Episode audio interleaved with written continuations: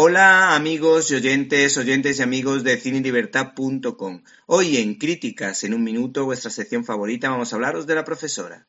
Entre tanto estreno y trascendente, hemos encontrado una pequeña perla del cine europeo, concretamente una película checa titulada La profesora.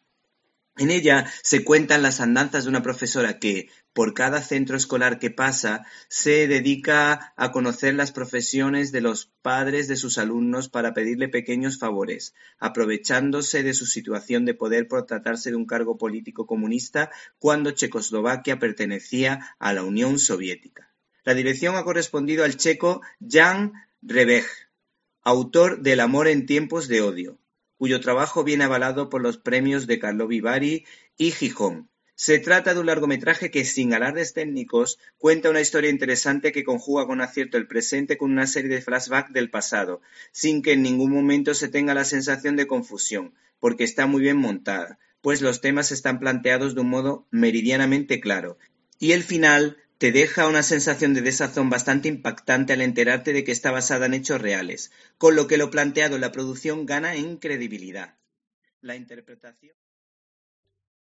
¿Te está gustando este episodio? Hazte fan desde el botón Apoyar del podcast de Nivos. Elige tu aportación y podrás escuchar este y el resto de sus episodios extra. Además, ayudarás a su productor a seguir creando contenido con la misma pasión y dedicación.